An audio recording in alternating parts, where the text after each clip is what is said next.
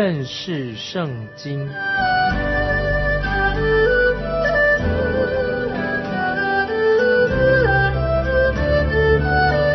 认识上帝的话，把上帝的话带到全世界。本节目是由认识圣经机构和环球广播电台联合制作，欢迎收听。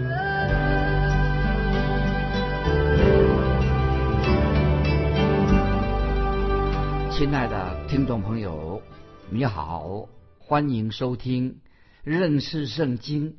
我是麦基牧师，请看启示录第十五章。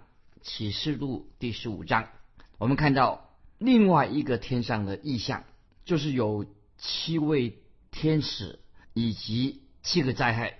启示录第十五章和第十六章这两章经文是连在一起的，是描述了圣着神震怒的七碗倾倒在地上，这是神震怒七个碗要倾倒在地上。所以听众朋友，你不要以为这是最恐怖的灾难已经将要过去了，其实还有更恐怖的大灾难，更严重的还在后头。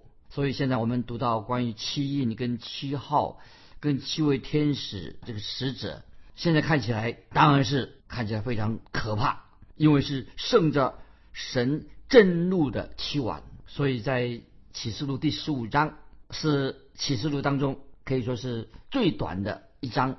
也是描述在大灾难时期一连串的最后审判到来之前的一个序曲。那么相比较于啊前面的灾难，当然这个是一个也很惨烈的，而且具有毁灭性的一个灾难。特别是讲到审判，关于审判的事情，神的审判啊是很恐怖的。那么我们知道大灾难的目的是什么呢？就是神的审判要到来，所以大灾难。当中所发生的审判不是为了洁净教会，为什么呢？因为结婚已经被提到天上去的，所以大灾难时期的审判说明了什么呢？就是神要给魔鬼撒旦最后的一次机会。我们知道我们的神是一位奇妙的神，他有无尽的恩典。神会在大灾难的期间到来之前，那个时候我们也知道，神已经先把教会提到天上去了。如果听众朋友你已经啊信了耶稣，接受了神的恩典，当然你就可以免去大灾难那种可怕的苦难啊跟审判，因为我们读到圣着神震怒的期晚，不是给那些已经悔改信主的信主的人啊，我们已经信主了，这个神震怒的期晚不会临到你。那么我现在我要引用新约一段经文，听众朋友注意这个很重要的经文，提多书。第二章十三节，提多书二章十三节怎么说呢？给我们听众朋友一个很大的安慰，就得给基督徒，今天你已经信主了，这是对你的安慰。提多书二章十三节说，我们信徒啊，这是基督徒，要等候所盼望的福，并等候至大的神和我们救主耶稣基督的荣耀显现。那么这是给基督徒的一个盼望，就是说等候所盼望的福。并等候至大的神和我们救主耶稣基督的荣耀显现。如果听众朋友你爱主的心，现在从信主到现在你悔改的爱心，渐渐的也增，爱主的心慢慢的增长的。那么你读这段启示录啊十五章的时候啊，你就不会认为说，哎呦，大灾大灾难的审判好恐怖哦。因为听众朋友，我们要面对关于神的审判，告诉我们审判的事情，我们不要存着一个。啊，鸵鸟的心态。有人说：“哎呦，读读启示录，关于神的审判，他就不想读关于启示录啊这个经文，因为太恐怖了啊。”这是一种鸵鸟的心态。如果现在你已经是一个基督徒了，当然基督徒不会经历未来的大灾难，但是你一定要知道这个大灾难要发生什么事情，也要知道不信主的人、没有悔改的人，在大灾难的时候他们会经历怎么样的。大灾难怎么样的苦难？因此，我们读启示录十五章的话，对我们一个鼓励，对我们是一个勉励。在我们在苦难当中的时候，我们仍然今天听众朋友，如果我们基督徒遇到苦难，在苦难当中，我们仍然能够热心的为主耶稣做见证，啊，曾经有一位有名的布道家穆迪，他曾经这样说，他说的很好。他说：“感谢神，我在世上曾经向许许多多的人传福音，因此至少下地狱的人减少了两百万。那意思，我想就是说，他热心的传福音，那很多人信主的，就免得未来会下到地狱去。今天听众朋友，我们常常听见关于说，现在地球啊。”啊，人口爆炸，我也要这样说。地狱的人口哈，好像人口也要爆炸了。下地狱人呐很多啊，因为地狱的人口也爆炸，因为他们拒绝耶稣基督的福音。所以听众朋友，我们基督徒有责任为耶稣做见证，有责任传福音，能够减少去地狱的人。如果他信主了，他就不要不会去到地狱的。所以就是要我们在天使倾倒震怒的凄晚之前。啊，我们要把福音传给那些还没有信主人。但是这里我要问一个问题，就是要听众朋友做一个回答：基督徒能不能够抵挡敌基督？因为有些人心里面的存疑，就是有疑惑，就是说，到底我们基督徒能够抵挡敌基督吗？在这里，我们读启示录十五章的时候，有一个正确的答案啊。这答案是什么呢？就是如果你是神的儿女，我们就能够站立得稳。我们也同时知道。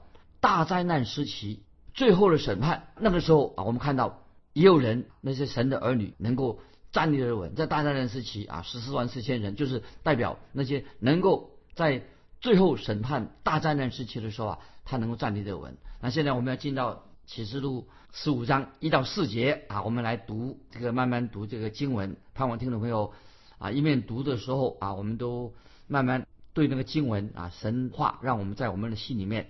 啊，能够印上一个印啊，让我们能够能够记得，知道讲的是什么意思。启示录十五章啊，我们看到特别告诉我们，在大战难时期，那些圣徒他们在天上敬拜神，为什么呢？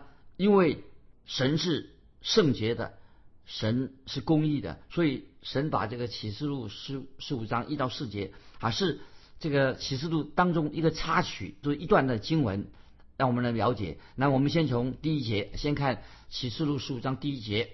我又看见在天上有异象，大而且奇，就是七位天使掌管末了的七灾，因为神的大怒在这七灾发尽了啊。我们现在要解释启示录十五章第一节。我又看见在天上有异象，大而且奇，就是七位天使。掌管末了的七灾，因为神的大怒在这七灾中发尽了。那么这些经文就带领我们听众朋友，现在我们就看到大灾难的末期将要发生什么事情。感谢神，我们读启示录读到十五章了，我们知道大灾难时期啊，我们已经看到终于读到大灾难时期的尾声了。然后我们知道大灾难时期结束之后，就是因为主耶稣基督就要再来了，所以。启示录十五章第一节，他特别先开始说：“我有看到。”那么这是使徒约翰在他说他对这件事情，他这个事件他是一个见证人，他也等于是他自己呀啊他在世上最后参加这一幕戏这部戏剧的，他看到这个戏幕彩排，他看见的。启示录十五章第一节说：“天上异象啊，这是使徒约翰所看见的天上有异象。这个天上有有异象什么意思呢？”就是跟启示录十二章第一节那个第一个意象连贯起来啊，所以我们十五启示录十五章第一节跟启示录十二章一节，这第一个意象是连接起来的。启示录十二章一节第一个意象啊是讲到以色列，这里我们看到十五章一节啊就七个拿着神震怒之碗的天使，以基督再来这个事情的审判做一个。关联，所以我们在启示录十二章就也提到关于基督再来，所以一连串的事情都有相相关的关系，所以启示录十五章、启示录十二章它是相关的，所以也许后来我们读到启示录十九章也是看到基督再来啊审判都有关系的，所以我们读启示录十二章的时候已经看到指向基督的再来，一连串这些事情啊都彼此关联的。那么当然是啊，听众朋友注意，我们读启示录说，它不是按照时间的次序来排列的啊。记得它没有按这个按照时间那个时间的顺序做排列，而是按照什么排列呢？是按照这个事件的本身，按照事件的本跟这个事件有关系的，他按照那件事情发生，然后再加上一些细节。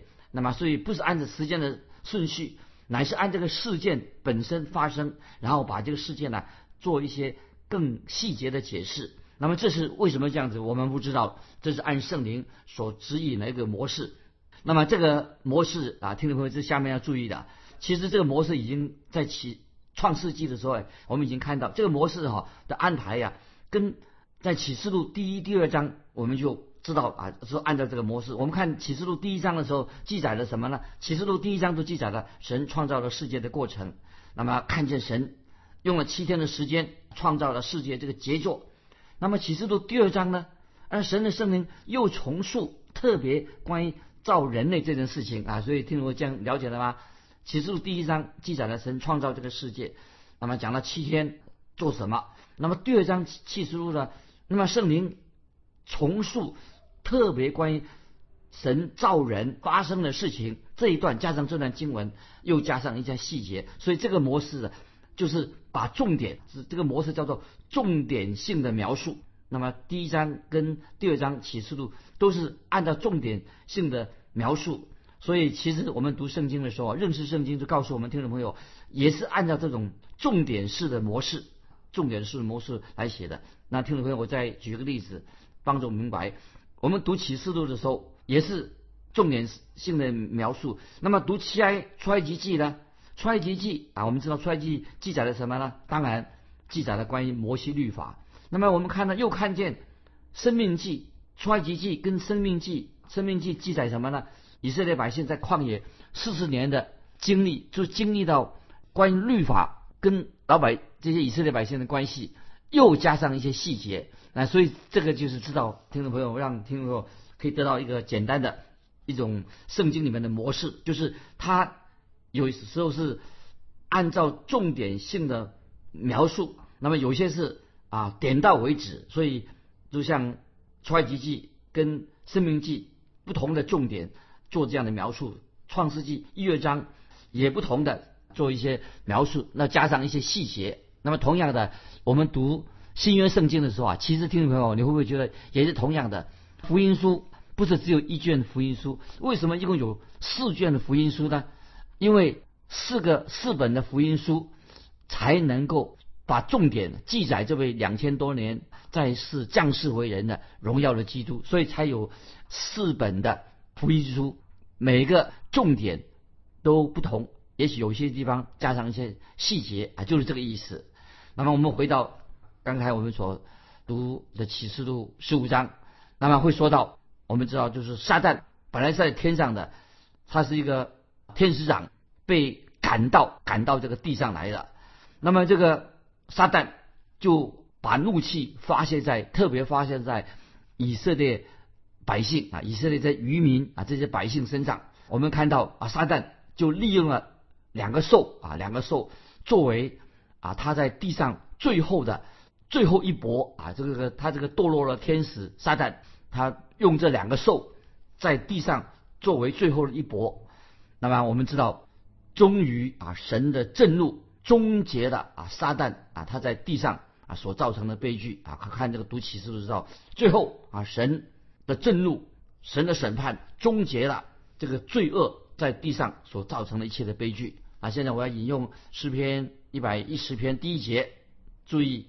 这些经文，听众朋友很重要。诗篇一百一十篇第一节，耶和华对我主说：“你坐在我的右边，等我使你仇敌做你的脚凳。”然后再念一遍诗篇一百一十篇第一节，耶和华对我主说：“你坐在我的右边，等我使你仇敌做你的脚凳。”那么是什么意思呢？我们把这节经文诗篇。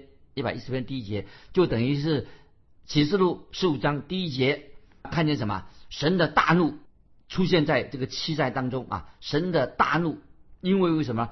因为神的大怒在这个七灾当中发尽了。那么原文这个发尽了什么意思呢？就是这个讲说这是原文应当我们看字起来，这是讲到还没有发生的事情。虽然说发尽了，但是这是指将来将要发生的事情，读起来好像已经发生了。那么这里说到啊，十五章第一节的一节说，神的大怒是什么呢？就是指到注意，神的大怒就是指明大灾难时期的最后的审判。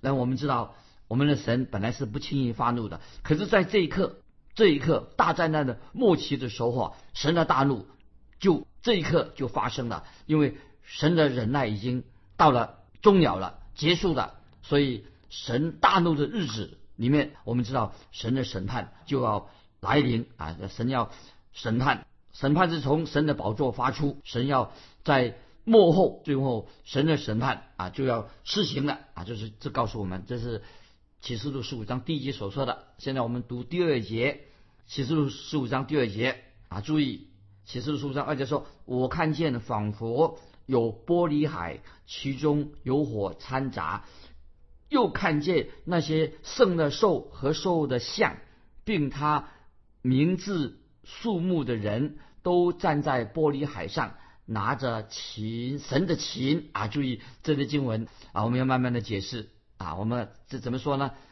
启示录十五章二节，我们再念一遍。我看见仿佛有玻璃海，其中有火掺杂。我又看见那些圣的兽和兽的像，并他名字数目的人。都站在玻璃海上，拿着神的琴，那什么意思呢？注意，玻璃海其中有火掺杂，什么意思呢？就是指在大灾难的期间，受啊那个受代表魔鬼受敌基督所施行的迫害，这是这个意思。其中。有火掺杂玻璃海是吧？就是说明大灾难期间兽所施行很残酷的迫害。那这段时间，我们知道读启示都是知道，如果人的身上没有兽的印记，兽也把印记放在人的身上。如果那时人身上没有兽的印记的话，那么就不能够做买卖。所以这段期间，那么很多人会饿肚子。那感谢神。那么我们知道，在这段艰苦的时间啊，主耶稣。怎么说呢？我们知道圣经里面各其中告诉我们说，无论何人奉主的名给一杯凉水给这个小子的一杯凉水，这人就必得赏赐。所以我们知道，在大灾难时期，任何人给这个十四万四千人代表这个神的百姓，这些将来要殉道的人，这十四万四千任何一个人给他一杯凉水啊，就是他们这样做的话，要冒着生命的危险，因为兽一定会把他们处死，但是他们。这十四万四千人，给他们任何一个人一杯凉水的话，要得到神给他赏赐。但是在大灾难期间，任何人要给一杯水给这十四万四千人的话，他们就会被处死，因为那是一段非常恐怖艰难的时期。那么，听众朋友，这里我们啊要回答问听众朋友问题。那么你想想看，你说，哎呦，那个时期这么艰难，有人能够撑得过大灾难？啊，这个时期吗？那么我这里说没有，没有人能够撑得过、忍受得住大灾难时期，除非这些人已经受了神的印记。听懂明明白了吗？没有人能够撑得过大灾难的时期的痛苦。但是如果他们受了神的印记，就他们就能够撑得过这个大灾难时期。虽然有很多人要殉道，所以我猜想在十四万四千人当中，大部分的人。都为主耶稣基督舍命，这些人都是为主忠心的人，所以看到十四万四千人，代表什么呢？都是与羔羊耶稣站在一起，要未来站在西安山上面。这就是启示录十五章第二节下半讲的这些人是十四万四千人都与羔羊一起站在西安山上，那些圣的兽跟兽像的人。并他们名字数目的人，所以十五启示书章第二节的下半说，那些圣的兽和兽的像，并他名字数目的人，就指这些圣徒，这些十万四千人，他们度过了大灾难时期。虽然他们经过了像火一般的试炼，火一般的迫害，但是他们仍然什么？没有放弃他们的信仰，他们能够站得立得住，歌颂神。这是启示录十五章第二节，最后我们看到这些人怎么样呢？他们就拿着神的琴啊，拿着神的琴。接下来几节经文呢，讲到这些人他们做什么呢？他们就开开始什么？十四万四千人呐，就看唱赞美诗歌，唱诗赞美神。他们是真正从心里面唱出赞美神的诗歌。听众朋友，今天啊，我们在聚会的时候，今天啊，基督徒不晓得有没有好好的唱诗歌。虽然我们今现在的基督徒不会进到大灾难时期那种可怕的状况，但是听众朋友不晓得你的心里面啊，你那听众朋友。你如果是基督徒，不晓得你有没有保守你自己的心，心里面没有一丝苦毒啊？为什么我要说这句话呢？要听注意，我要问你一个问题：说你有没有保守你的心啊？内中没有苦毒，心里面没有仇恨。那么《希伯来书》十二章十五节这样说啊，这是已经告诉我们听众朋友，我们基督徒很容易内心有苦毒，所以听众朋友不晓得心里面有没有。苦读在你的心里面。那这里我要讲过我这个人的见证。我在啊年轻的时候啊，就是我虽然是已经有心啊蒙召做传道，也愿意进到神学院去受造就。在那个时候啊，我曾经追求一个喜欢一个富家女，一个有钱人的家的一个女孩。结果他们全家人都反对我，不愿意他们家的这个这个女孩啊，就我喜欢这个女孩呀，来嫁给我。所以特别不愿意嫁给，因为我说我要做传道，特别不愿意嫁给一个穷传道，所以不让不喜欢像我这种人进到他们家族当中。所以我那时候我心里面啊很难过啊，心里很很伤心啊，受伤很深。虽然现在我已经到这个年纪，现在老了，我还记得这件事情，因为那些人，我对那些反对我的人啊，反对我跟那个富家女交往这些人啊，这个富有的家庭的人呐，我心中一直。存着苦毒在我的心里面，听众朋友，这是不对的。我们要怎么样处理心中的这种苦毒的根啊？听众朋友，不晓得你心里面有没有苦毒？我觉得很不容易。那么我今天也看到有很多的基督徒，很容易让这个这种苦毒仇恨呐，破坏了他的灵性，灵命不能够成长，以致啊，他们就是失去了在基督里面的一个好的见证。那么所以。啊，我曾经也见过啊，在教会里面呢，有两个家庭啊，都是属于基督徒的家庭，基督徒的家族，就是这两个家族之间呐，彼此之间心怀仇恨，这个家族仇恨那个家族，那个家族仇恨这个这个家族，所以因为他们心里面有这种仇恨，在他们生里面，所以他们在教会里面聚会的时候，我看到这，因为他心里面有苦毒，所以他们在教会敬拜神的时候啊，脸上很少笑容，所以听众朋友。